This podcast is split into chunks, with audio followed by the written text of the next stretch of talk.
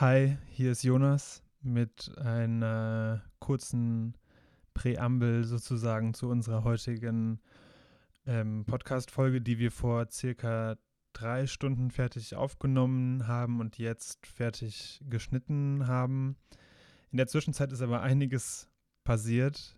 Ähm, in Washington sind DemonstrantInnen, wobei das Wort fast noch zu positiv ist, irgendwie, weil das mit einem demokratischen Grundrecht zu tun hat. Das aber, was dann passiert, nichts mehr mit Demokratie zu tun hat. Jedenfalls sind ähm, Trump-AnhängerInnen in das Kapitol eingedrungen, haben den Senat und das Haus gestürmt. Es kommen vereinzelt Bilder aus den Kammern und es ist, es ist wirklich unfassbar. Also SenatorInnen und RepräsentantInnen haben sich barrikadiert, wurden evakuiert. Ähm, es wird mit Pistolen auf die Eingänge der beiden Kammern gezielt ähm, und so versucht zu verhindern, dass jemand von den ähm, von diesen Menschen eindringen kann, die in, schon im Gebäude sind. Also unfassbare Bilder, so deutlich ein Coup-Versuch. Ähm, also der spielt sich ja irgendwie schon den, den ganzen letzten Monat ab, aber das sind einfach Bilder, äh, die sind schwer zu begreifen. Wir ähm, sprechen in der Folge über den Prozess, der hätte stattfinden sollen, ähm, der Wahl, der Zertifizierung der Wahl ähm, heute, der jetzt natürlich erstmal ausgesetzt ist. Ähm, Julian sagte am Ende, dass äh, wir uns das anschauen, aber letzten Endes ähm, jegliche Störungsversuche der Republikaner bzw. Objections ähm, der legitimen Electoral Votes der Republikaner keine Auswirkungen haben werden, ähm, was auch immer noch stimmt, hoffentlich, aber das ist natürlich trotzdem etwas, was, also diese Entwicklung Auswirkungen haben wird. Man kann ho hoffen, dass irgendwie manche Senatoren, manche Senatorinnen, auch die, die, die Trump irgendwie unterstützt haben in seinen absurden ähm, Versuch, diese Wahl nichtig zu machen, jetzt ein Reckoning haben und ihnen bewusst wird, dass, dass es aus dem Ruder gelaufen ist schon lange, dass sie das nicht mehr kontrollieren, haben wir auch schon in der Folge drüber gesprochen, über Demonstranten, die ähm, Destroy the GOP geschrien haben. Das ist einfach, es ist so deutlich, dass das den allen über die Köpfe wächst und dass dieser Genie, wie die Amerikaner sagen, nicht mehr zurück in die Bottle kann. Ähm, Trump hat irgendwie getwittert, dass sie bitte die Polizei auf dem, im Capitol unterstützen sollen. Sie wären auf der Seite der Amerikaner, aber nicht wirklich, ähm, also nicht wirklich gesagt haben, was, also er hat nicht wirklich gesagt, hört sofort auf und raus da mit euch, was soll der Scheiß? Natürlich hat er das nicht gesagt. Aber ich würde auch vermuten, dass selbst wenn er das tun würde, diese, diese Menschenmenge nicht, ähm, also die sind, die sind drin und die können jetzt nicht einfach das wird nicht einfach sein, die da rauszubekommen. Da wird Gewalt passieren. Ähm, höchstwahrscheinlich ist es einfach, ja, es ist unfassbar. Das sind, das sind die Vereinigten Staaten irgendwie und ähm, das, äh, das zu sehen live hätte sich wahrscheinlich niemand von uns vorstellen können, dass er das, ähm, hätte sich wahrscheinlich niemand vorstellen können, dass er das jemals sehen wird. Ähm, wir müssen jetzt einfach abwarten, wie es sich weiterentwickeln wird, das Ganze. Die Folge könnt ihr euch trotzdem anhören. Wir wollten das nur voraussetzen, weil wir da natürlich nicht darauf eingehen. Äh, wir sprechen auch über das ähm, Senate Race in Georgia natürlich, was sehr gut für die Demokraten aussieht ähm, und die Ergebnisse dort. Und dann ähm, erzählt Natalia, was da eigentlich hätte passieren sollen heute, wären nicht, wären nicht Verrückte ähm, ins Kapitol eingedrungen. Und dann müssen wir uns in den nächsten Tagen wieder melden und analysieren, tiefergehend analysieren, was passiert ist, wie weit es dazu kommen konnte und ob jetzt vielleicht manchen, einigen Menschen mehr endlich klar wird, dass ähm, es so nicht weitergeht und dass monatelange Lügen, Verschwörungstheorien, die äh, unterstützt wurden, verbreitet wurden, reproduziert wurden, Konsequenzen haben und Konsequenzen haben, die irgendwann nicht mehr kontrolliert werden können. So viel von mir ähm, und ja, hört euch die Folge trotzdem an. Wir werden uns dann bald wieder hören und äh, in ausgiebigerer Tiefe auf die Geschehnisse eingehen können.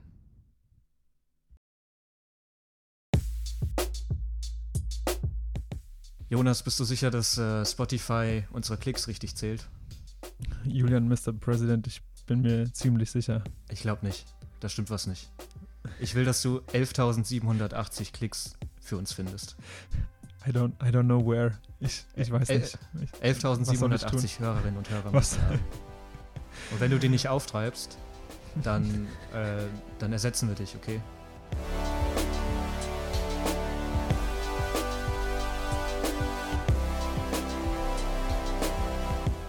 Herzlich willkommen zu Folge 9 von The American Stream, die gleichzeitig auch die erste Ausgabe im Jahr 2021 ist. Frohes neues Jahr, Natalia. Frohes neues Jahr, Julian und Jonas. Und frohes neues Jahr, Jonas. Happy New Year. Wir starten diese Folge heute oder diese Aufnahme am 6. Januar ungefähr 17.30 Uhr. Wir sind alle drei heute Morgen aufgestanden und haben uns in unserer American WhatsApp-Gruppe geschrieben, ähm, dass das ein guter Morgen ist, nachdem wir die Wahlergebnisse aus Georgia gesehen haben. Wir können mal ganz aktuell sozusagen, ich aktualisiere mal die Washington Post. Da sehen wir, dass Reverend Warnock von den Demokraten Kelly Loeffler geschlagen hat mit 55.000 Stimmen ungefähr vor ihr. Äh, und dass John Ossoff mit knapp 17.000 Stimmen vor David Perdue führt. Gratulation erstmal. Yay. Woo. Heißt, wenn es dabei bleibt, ähm, haben wir im Senat eine 50-50 Mehrheit hätte ich fast gesagt, ein, eine 50-50-Situation und durch die entscheidende Stimme von Senatspräsidentin und Vizepräsidentin Kamala Harris könnte Joe Biden Stand jetzt nicht unbedingt durchregieren, weil alle 50 Demokraten auf eine Seite zu holen, ist sicherlich auch schwierig in einigen Angelegenheiten, vor allem natürlich die konservativen Demokraten aus Montana und West Virginia und so. Ähm, aber ich glaube, wir alle drei sind schon ziemlich erleichtert, oder? Auf jeden Fall. Jonas scheinbar nicht so. wir würden gerne Super deine Meinung dazu hören. Ist dir ein Stein vom Herzen ähm, gefallen? Ja, definitiv. Es sind viele Steine runtergefallen und also ich, ich ja, die sind noch nicht alle runtergefallen, weil es noch, ähm, weil es ja, weil es ja doch relativ knapp ist in dem Ossoff-Race, aber ähm, ja, er hat, er selbst ist anscheinend und sein Team optimistisch, was mich auch optimistisch ähm, stimmt. Ossoff hat sich eben selbst zum Sieger erklärt. Ich finde das immer ein bisschen ähm, tricky, wenn ausgerechnet Demokraten das dann machen bei so einer geringen ähm, Führung. Ähm, weil die ja selbst, glaube ich, aus der Wahl nach 2016 und auch 2020 gelernt haben, ähm, dass es nicht immer so ganz easy ist oder nicht immer ganz unbedeutend ist, wenn man sich schon sehr, sehr früh zum, Sie zum Sieger erklärt. Ähm, ein Prozent der Stimmen müssen noch ausgezählt werden und unter anderem die Stimmen aus dem Ausland und des Militärs. Ähm, und es ist noch in dem Margin von 0,5, der einen Recount äh, möglich machen würde. Genau. Sogar. Wir können dazu jetzt eigentlich noch nicht so viel sagen, weil dafür diese Aufnahme hier zu früh ist. Wir wollten die jetzt natürlich trotzdem schon starten, endlich, weil wir, äh, endlich? Nee, weil wir erstens ähm, ja relativ lang keine Folge jetzt gemacht haben, seit Mitte Dezember. Ähm, Und zweitens, weil weil die, weil, weil die Ereignisse revolutionär und bewegend sich überschlagen haben fast. Wir, worüber wir reden können, ist aber auf jeden Fall der Sieg von Raphael Warnock gegen Kelly Loeffler. Ich bin sehr, sehr froh, dass er gewonnen hat, aber auch hier fasst man sich wieder an den Kopf und also zwei, fast 2,2 Millionen Stimmen hat die Frau bekommen. Mhm.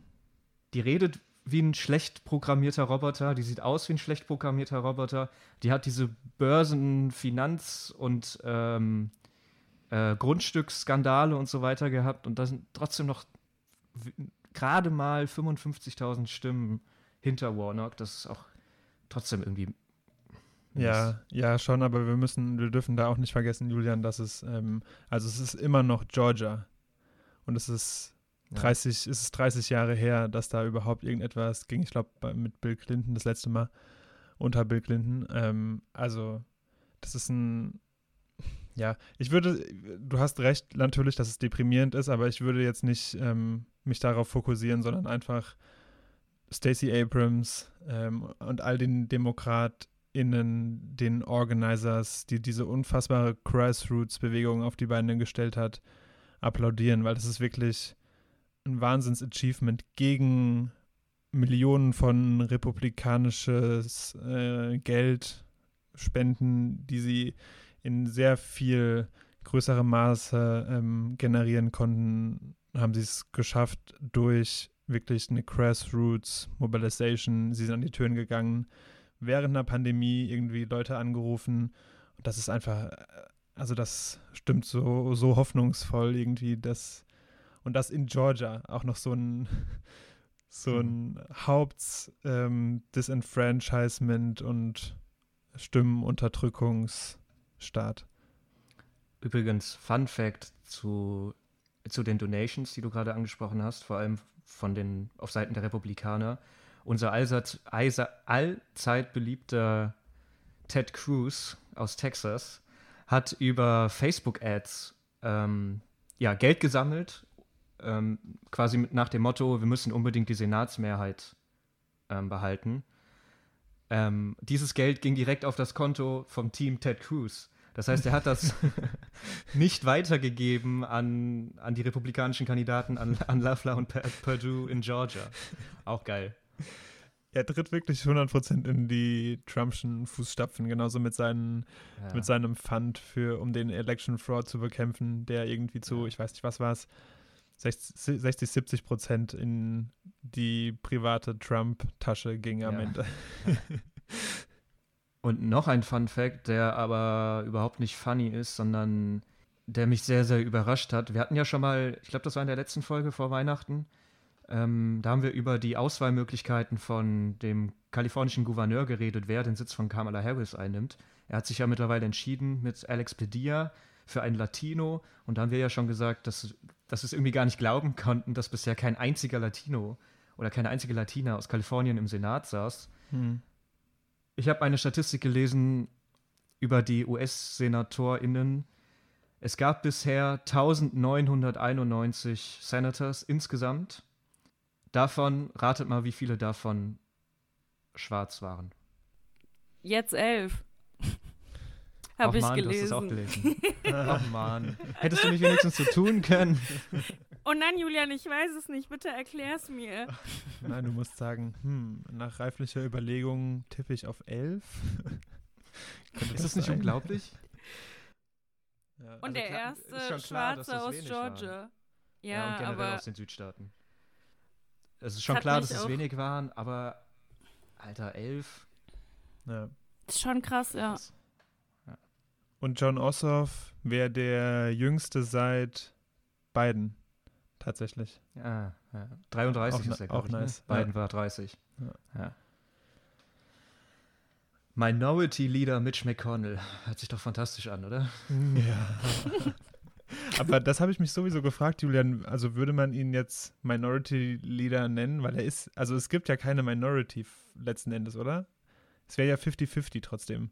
Stimmt. Also was, wie, wie, was wäre denn eigentlich die Bezeichnung von denen? Weiß ich gar nicht. Stimmt, es gibt ja, es gibt keinen Majority Leader und auch keinen Minority Leader. Eigentlich. Eigentlich nicht, ne? Ja, stimmt.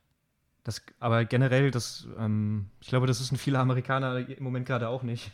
Weil das, wenn ich es richtig im Kopf habe, bisher erst dreimal überhaupt in der Geschichte der USA vorkam, dass der Senat genau 50-50 gesplittet ist. Dementsprechend ähm, sorgt das, glaube ich, sowieso gerade für, für viele Diskussionen und viel, viele fragende Blicke, was jetzt eigentlich passiert. Aber Fakt ist nun mal, dass Kamala Harris als Vizepräsidentin automatisch Präsidentin des Senats ist und dementsprechend automatisch die letzte Stimme innehat bei einem 50-50-Stand.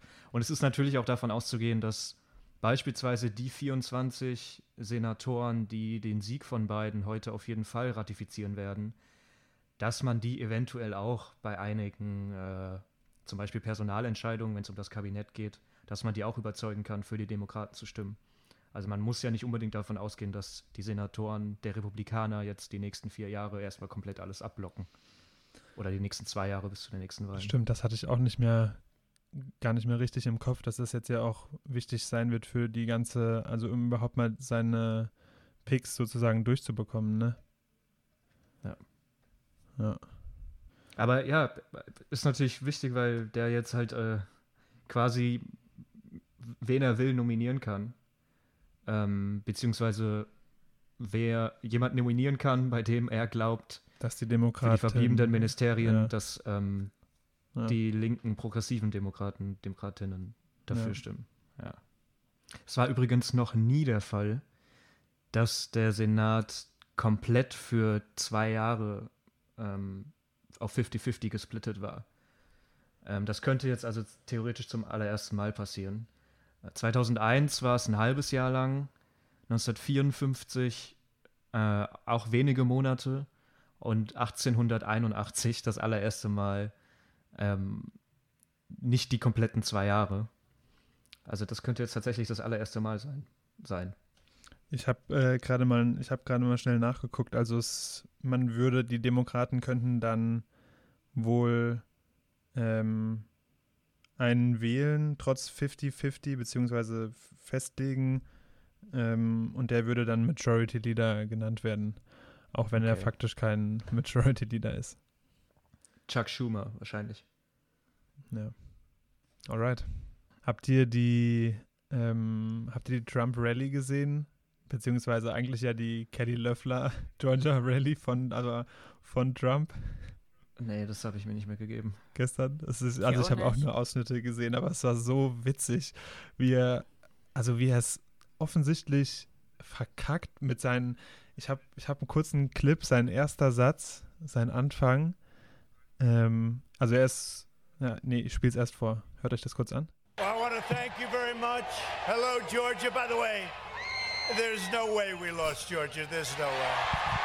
The rigged That was a rigged election, but we're still fighting it, and you'll see what's going to happen. Eyes on the prize, Mr. President.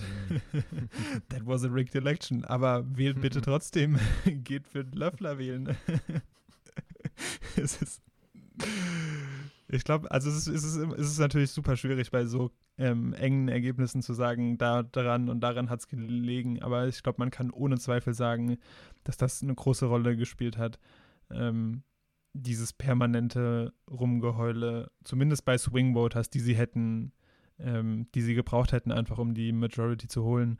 Ähm, und dann permanent davon zu reden, dass die Election ähm, irgendwie illegitim war, motiviert halt einfach nicht, wählen zu gehen. So.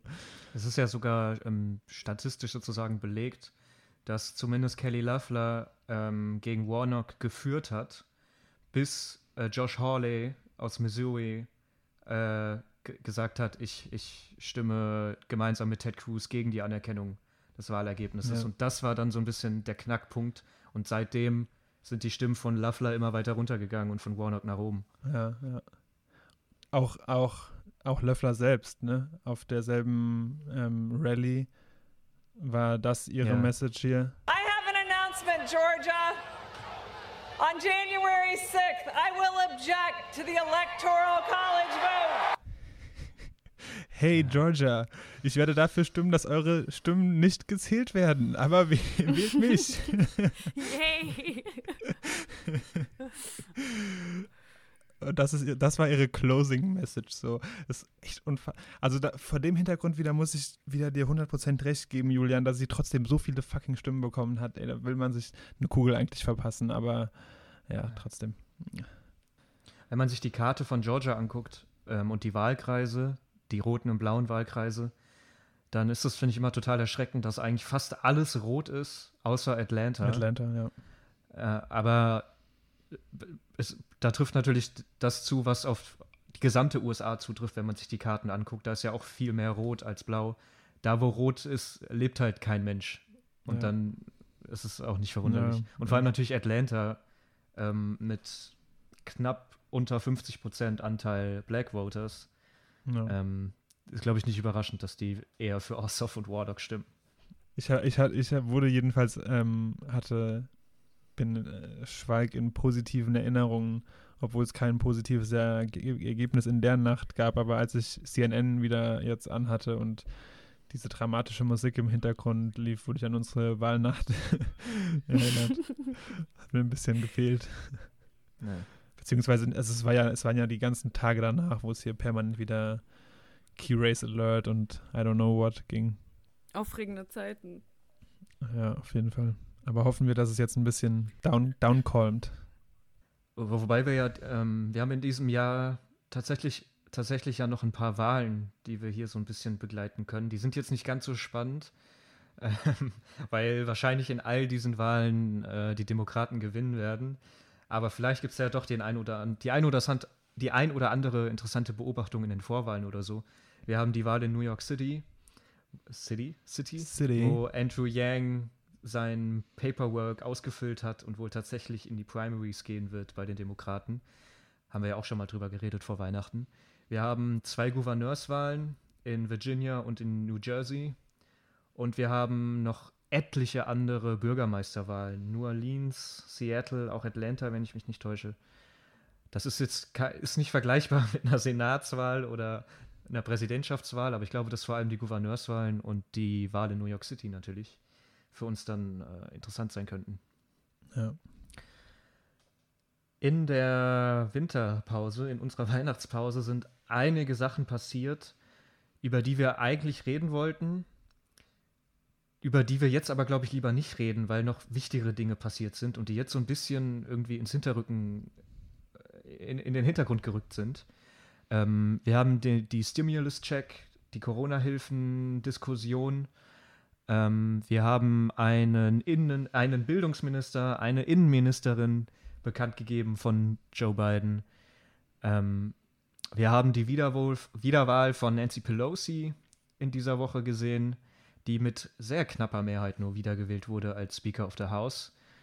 Ähm, das soll jetzt aber, glaube ich, alles gar nicht Thema sein, weil wir heute, also mehr oder weniger jetzt gerade, ähm, nach Washington schauen, da jetzt die Wahlergebnisse vom 3. November ratifiziert werden oder auch nicht.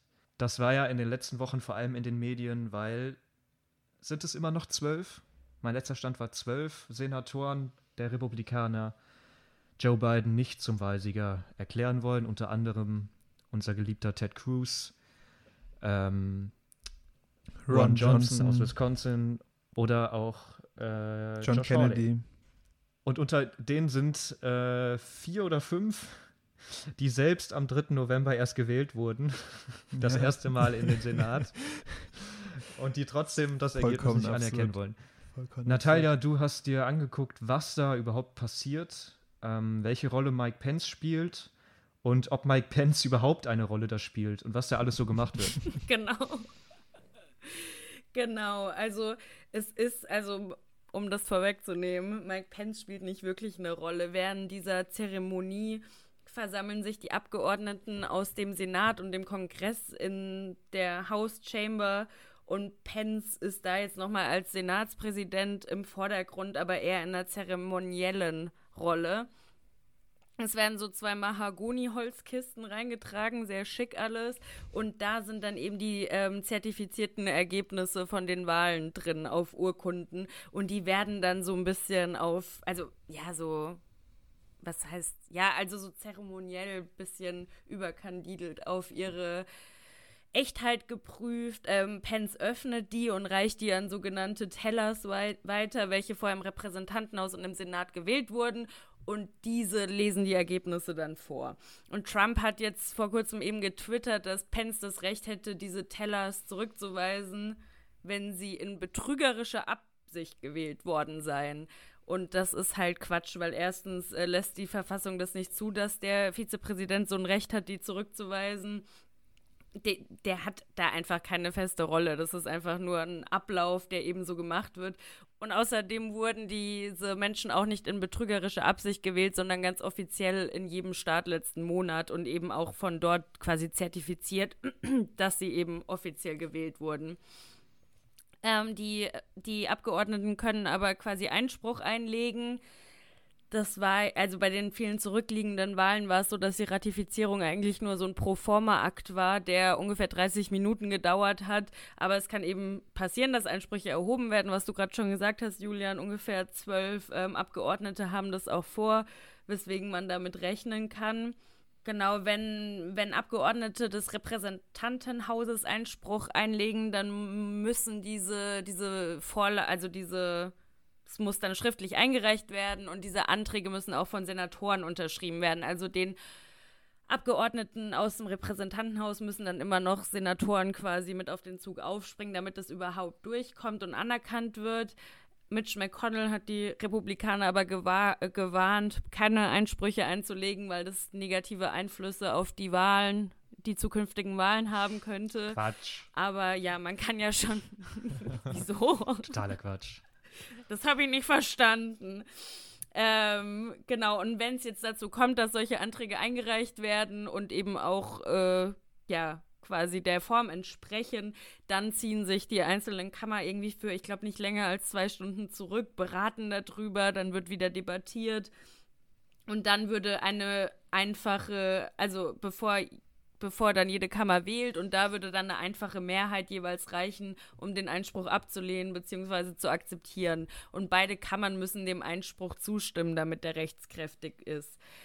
Das zeigt also, dass es wahrscheinlich oder ziemlich sicher eigentlich keinen Sinn macht, mit sowas überhaupt anzufangen.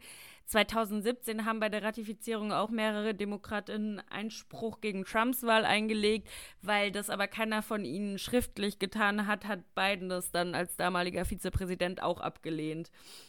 Also man kann sagen, es wird nicht funktionieren. Ähm, die Einsprüche werden keine Wirksamkeit erzielen, allein schon deshalb, weil die Demokraten im Präsentantenhaus die Mehrheit haben und sicherlich nicht dafür stimmen, irgendeinen von Bidens ähm, Stimmen wieder umzudrehen.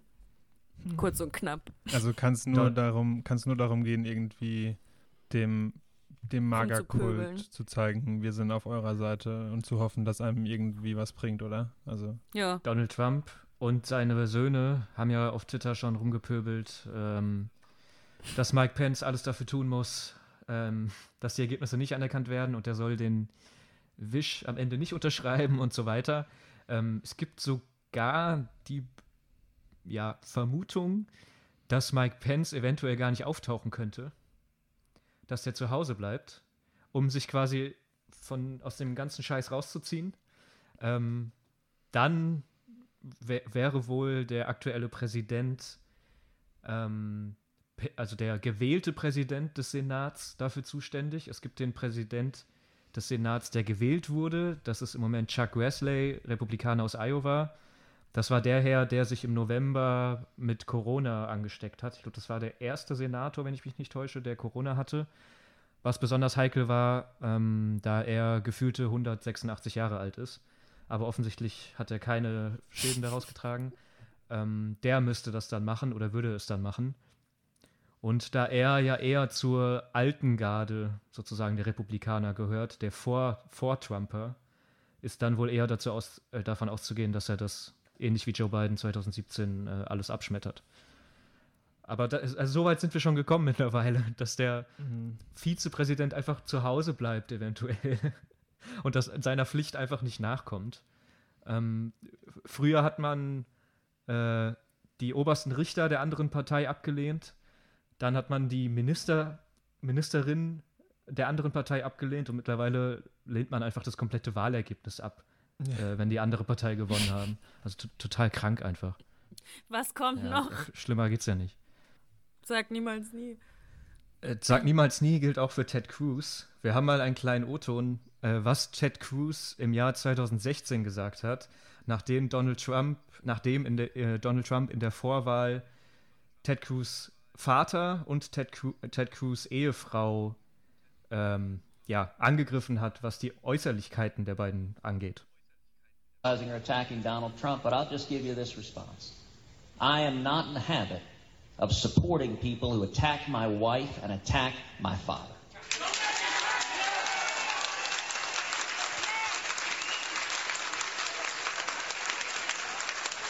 And that pledge was not a blanket commitment that if you go and slander and attack Heidi, that I'm going to nonetheless come like a servile puppy dog and say thank you very much for maligning my wife and maligning my father. Da hat sich in vier Jahren also ein bisschen was geändert bei Ted Cruz. Jetzt ist er doch der Puppy Dog für Trump. Wenn ich den schon sehe, ey, Ja, wir sollten hier nicht immer über Äußerlichkeiten reden. Vielleicht findet dich auch das nicht ist der jeder Charakter schön. Natalia, der hässlich ist. Weißt du? Darauf kommt es dir an, oder? Ausschließlich.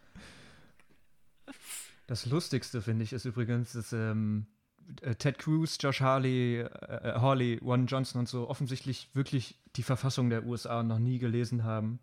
In der Verfassung steht nämlich, wenn, wenn es quasi bis zum Ablauf der Amtszeit des alten Präsidenten keinen feststehenden neuen Präsidenten gibt, wird der dritte in der Reihenfolge automatisch Präsident und das wäre Nancy Pelosi.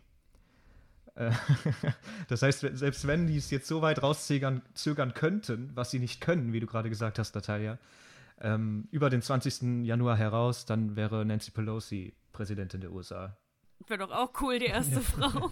Ja, aber auf diese Art und Weise. Historisch. Nee, nee.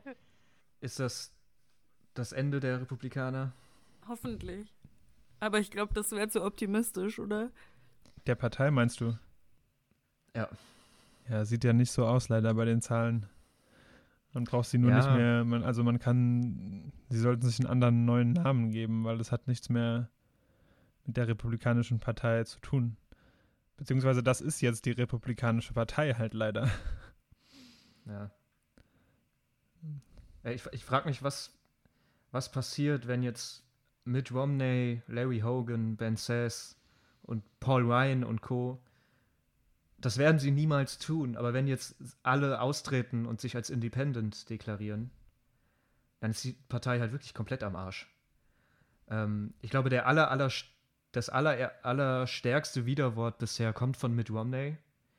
Mitt Romney hat heute gesagt, ähm, Donald Trump has disgraced the office of the presidency. Ähm, habt ihr das Video gesehen von ihm am Flughafen? Mhm. Ähm, er saß am Flughafen mit Maske und einem Laptop auf seinen Knien und eine Trump-Supporterin oder zwei Trump-Supporter sogar ähm, kamen auf ihn zu und haben ihn angebrüllt, warum er ähm, Trump nicht unterstützt. Äh, er sei ein, als Republikaner reingewählt, wer, reingewohl, reingewählt worden in den Senat, also habe er auch die Pflicht, einen republikanischen Präsidenten zu unterstützen. Er sei kein Conservative. Also die haben den wirklich aufs Übelste da angegangen und ähm, mit Romney hatte dann quasi, ich will ihn jetzt auch nicht so in Schutz nehmen, ne? mit Romney ist auch ein Arsch, aber mit Romney hatte dann keine andere Möglichkeit, als einfach zu gehen, weil er da von diesen beiden Leuten bedrängt wurde. Ähm, und ist dann halt einfach vor den beiden abgehauen. Die beiden sind wohl üble, mager, kalt Anhänger. Ähm, und ich glaube, dass das schon so ein Moment ist, wo mit Romney gedacht hat, was, was mache ich hier eigentlich noch? Ja. Aber er zieht ja leider keine Konsequenzen. Er hätte Nee. ja schon im Oktober oder so, oder letztes Jahr im Sommer, als er bei den Black Lives Matter-Bewegungen mitgelaufen ist, er war einer der wenigen republikanischen Senatoren, die bei den Black Lives Matter-Bewegungen mitgelaufen sind. In Salt Lake City war das. Ähm, da hätte er sich eigentlich schon nicht nur gegen Donald Trump aussprechen äh, sollen, was er ja getan hat, sondern ganz klar für Joe Biden oder zumindest sich als Independent deklarieren und nicht mal als Republikaner. Weil die Partei ist endgültig tot. Also seine Partei, die er noch kennt. Was ich dabei halt nicht verstehe, also diese, dieses ganze Verhalten der Republikaner, die vor ihm gekuscht haben, war ja noch verständlich, als er auf dem Höhepunkt der Macht sozusagen war und als sie noch reasonable Grund dafür hatten zu glauben, dass ähm, diese Unterstützung für Trump ihr Ticket für ihre jeweiligen nächsten Wahlen sein kann. Aber so wie es jetzt einfach aussieht und dass sie immer noch glauben, dass dieses Theater, was er da spielt, dass es ihnen irgendetwas bringen würde, da mitzumachen, wo jeder Mensch in den USA, der irgendwie nicht äh, 24-7 vor A OAN oder Newsmax ähm, hängt oder in Reddit oder 4chan Foren unterwegs ist, weiß, ähm, dass das Schwachsinn ist, was Trump da die ganze Zeit von sich gibt. Also, ich weiß nicht, was sie, was sie denken, was es ihnen jetzt in dieser Situation noch bringt. Das war irgendwie vor zwei Jahren durchschaubarer Machtkalkül, aber heute. Was es ihnen auf jeden Fall bringt, ist keine Gegenkandidatur bei ihren nächsten Kandidaturen. Ähm, Donald Trump Jr. oder Eric Trump, wie gesagt, habe ich schon mal gesagt, ich verwechsel die beiden. Egal. Einer der beiden Trump-Sprösslinge hat heute getwittert, ähm, dass jeder einzelne Senator, der für Joe Biden stimmen wird, heute äh, mit einem mager Gegenkandidaten zu rechnen hat bei hm. kommenden Wahlen. Ja, sowieso, ähm, werden sowieso mit Gegenkandidaten zu rechnen haben. Also ja nicht. Ja, aber normalerweise, also wenn, wenn ähm, Marco, Marco Rubio in Florida, ähm, wenn der einen republikanischen Gegenkandidaten hat, dann hat das keine Auswirkung, der wird trotzdem durchkommen. Wenn jetzt aber Ivanka Trump, was ja schon äh, vermutet wird, 2022 gegen ihn in die Primaries geht, das ist schon ein anderes Kaliber. Da muss sich Marco Rubio schon Gedanken machen. Hm. Um seinen Senatssitz glaube ich. Ja. Weil in Florida gibt es genug Kaltanhänger. Aber, ja, aber ja, aber wen haben, also, ich weißt du, wen haben die noch? Jetzt abgesehen von, wenn da Ivanka jetzt äh, irgendwo antreten will, die, das wäre auch nur ein Seed. Und die können ja auch nicht irgendwelche No-Name-Menschen aus der Tasche zaubern und sagen, hey, die haben uns unterstützt, aber dann denken, dass das was wird. Also so stark so stark ist die Maga-Crowd nicht. Und da haben wir jetzt auch in der Wahl ja. gesehen, dass es doch sehr stark an der Donald Trump-Person hängt und dass er es eben nicht schafft zu sagen, also er kann es schon, er kann es schon persönlich und physikalisch sozusagen nicht für jemand anderen Werbung zu machen, was jetzt wieder total deutlich wurde. Es geht nur um ihn immer. Und ich glaube nicht, dass er so den Pull noch hätte, die dann zu, äh, zu bewegen, für irgendeinen Loyalisten sozusagen zu bewegen, wenn es nicht, nicht um ihn geht. Kann ich mir echt nicht vorstellen. Aber gut, also müssen ja, wir abwarten. Das Gefährliche ist ja, dass wahrscheinlich zwei Sitze reichen würden für die Republikaner, um ab 2022 wieder die Mehrheit zu haben. Beziehungsweise ja sogar einer. Das heißt, wenn irgendein ein Magerkandidat die Vorwahlen gewinnt bei den Republikanern gegen einen vielleicht schwachen Republikaner irgendwo in Wisconsin oder Michigan oder keine Ahnung und der das dann tatsächlich schafft, auch noch den Demokraten zu gewinnen, dann haben sie ja schon die Mehrheit. Es reicht ja einer. Ja. Aber und Ivanka wird eventuell kandidieren in Florida 2022. Laura Trump, die Frau von Don Jr. oder Eric, ähm, will, will angeblich in North Carolina kandidieren 2022 dieser, ach wie Gott, wie heißt der? Egal, ähm, so, ein, so ein Unternehmer aus ähm, Wisconsin will in Wisconsin oder nee, in Minnesota, will in Minnesota kandidieren 2022.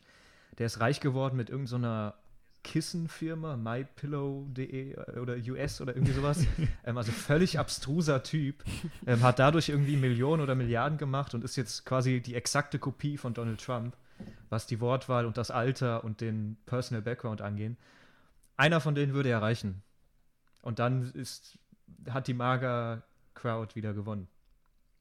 Aber also, das ist alles noch ja, ich, zu vage und zu weit weg. Und, so immer diese, diese Geschichten mit der zweite Trump und genau eine genaue Kopie.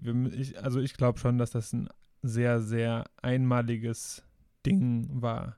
Dieser, diese Trump-Politik.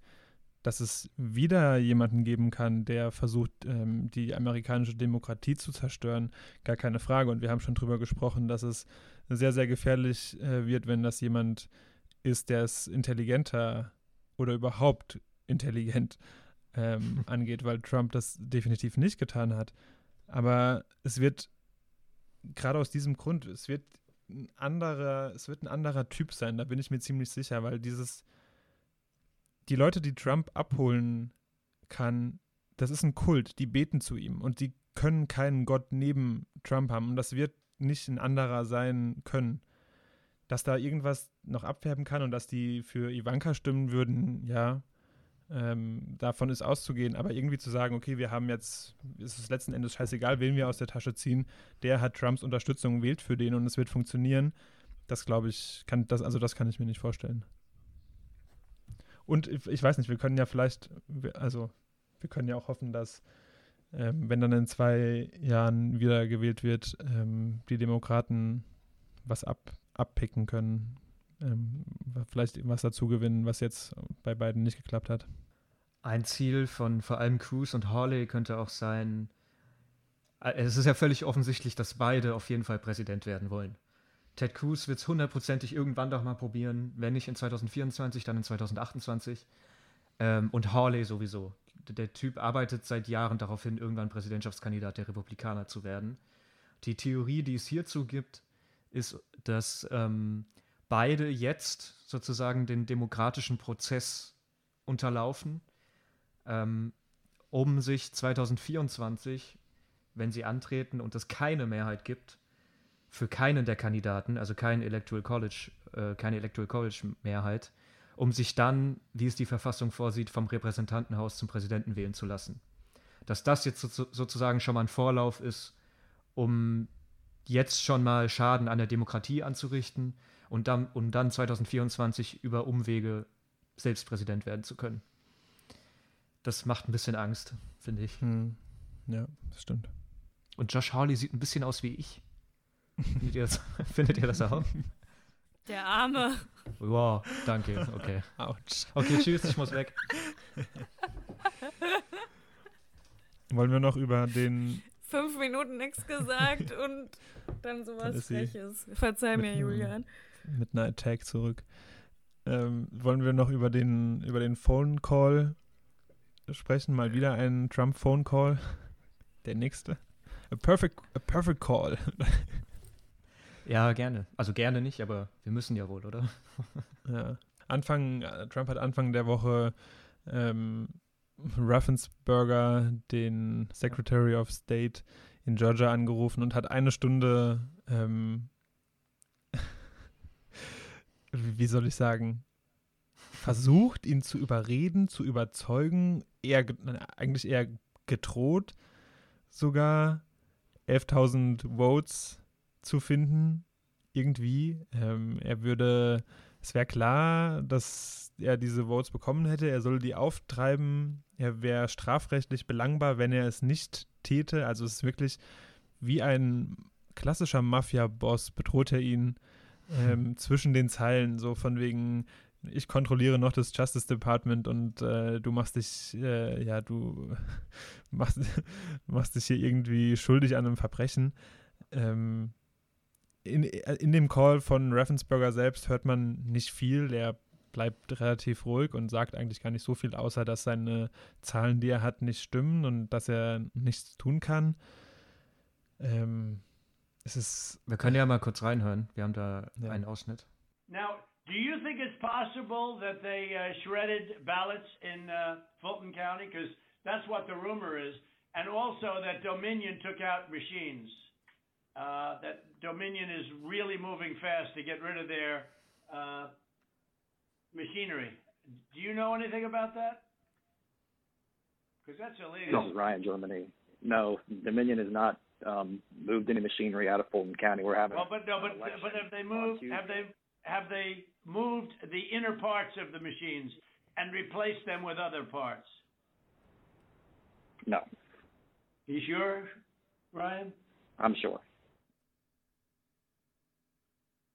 You know what they did and you're not reporting it. That's a you know that's a criminal that's a criminal offense, and and you know you can't let that happen. That's that's a big risk to you and to Ryan, your lawyer. That's a big risk.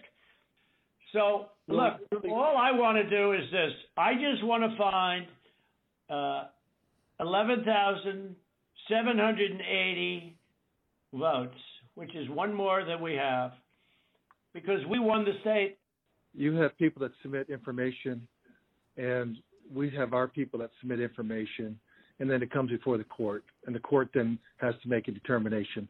We have to stand by our numbers. We believe our numbers are right. Ja. Also, oder ist es doch wirklich so diese, wie aus einem, wie aus einem Mafia-Film irgendwie, das ist ein, das ist ein großes Risiko. Da, da gehst du ein großes Risiko ein. ne? Also, das ist unfassbar.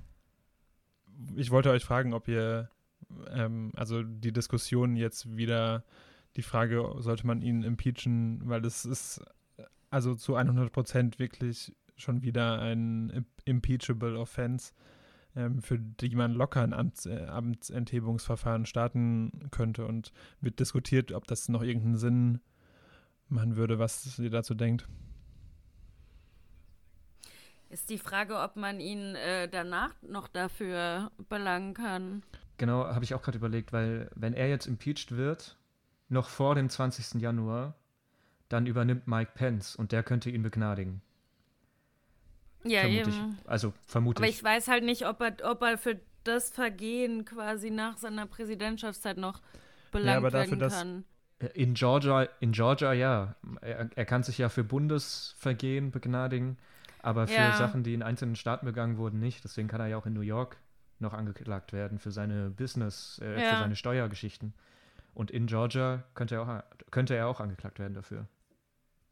Aber das ähm, also dass Mike Pence übernehmen würde, müsste er wirklich impeached werden. Und das ist ja, also das wäre, das ist, dass er impeached wird, das glaubt ja niemand. Das geht doch so schnell gar nicht. Nee, nee, mehr, das oder? würde ja vor allem nicht durch den Sen ja. Senat gehen. Also auch diesmal nicht.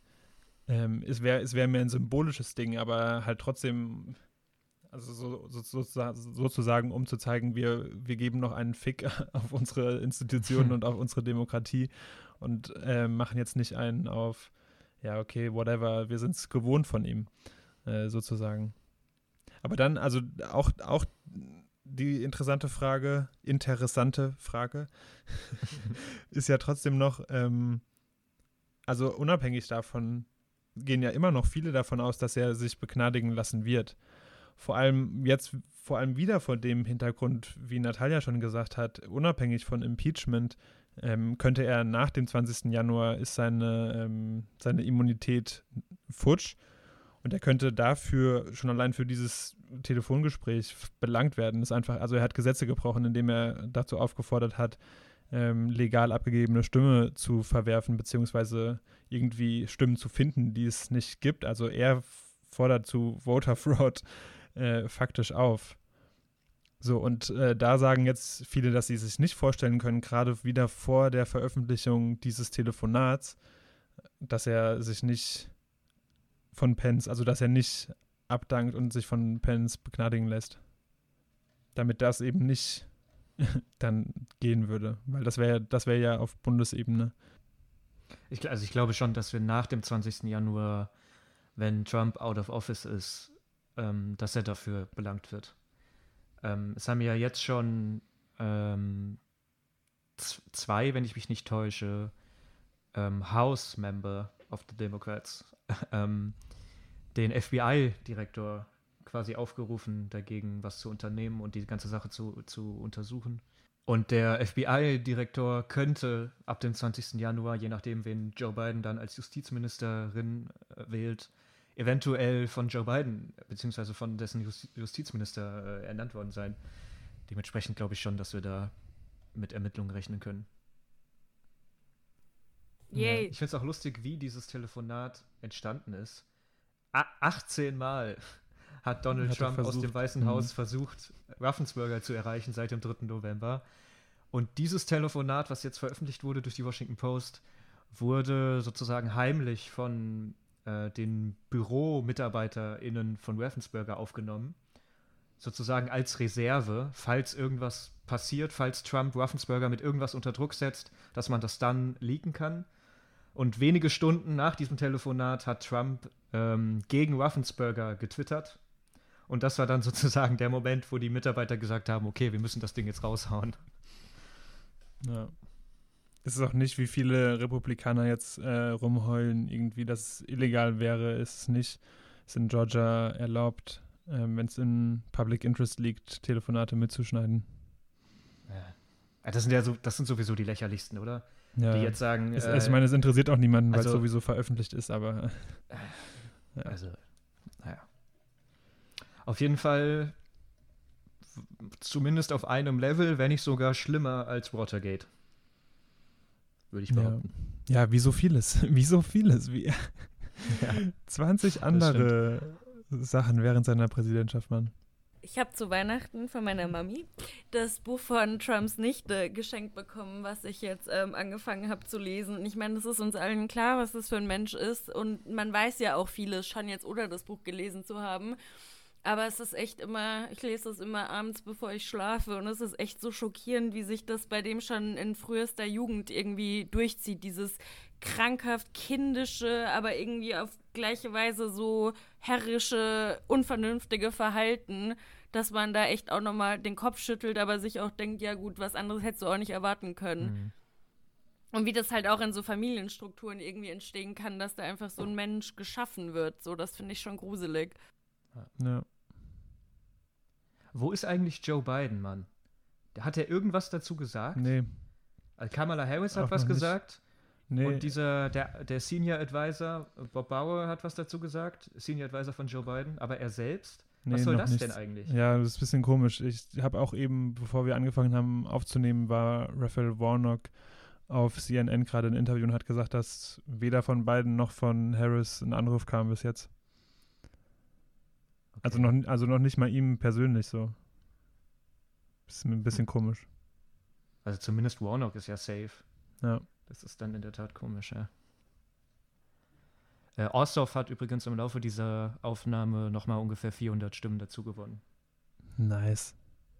Woo! Das ist doch ein schöner Abschluss. Finde ich auch.